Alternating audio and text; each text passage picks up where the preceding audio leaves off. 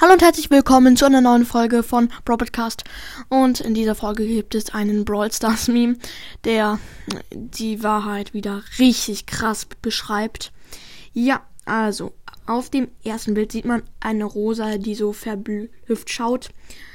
Und es ist eine große und eine Megabox im Shop. Und da hat man oft genug Star Points. Sie kauft sich eine. Sieben, äh, und die zwei blinkt. Und dann, ja, zieht sie zwei G Gadgets und heult erstmal rum. Nein. Und sie ist traurig. Ey, es ist immer so. Ich schwöre, es ist immer so. Wenn es so welche, solche Angebote gibt, ich kaufe sie mir immer. Immer. Aber ich ziehe nie was. Ich, das ist übelst das triggert. Immer kaufe ich mir diesen Dreck und nie ziehe ich was. Vielleicht ein Gadget, vielleicht, aber nicht mal das.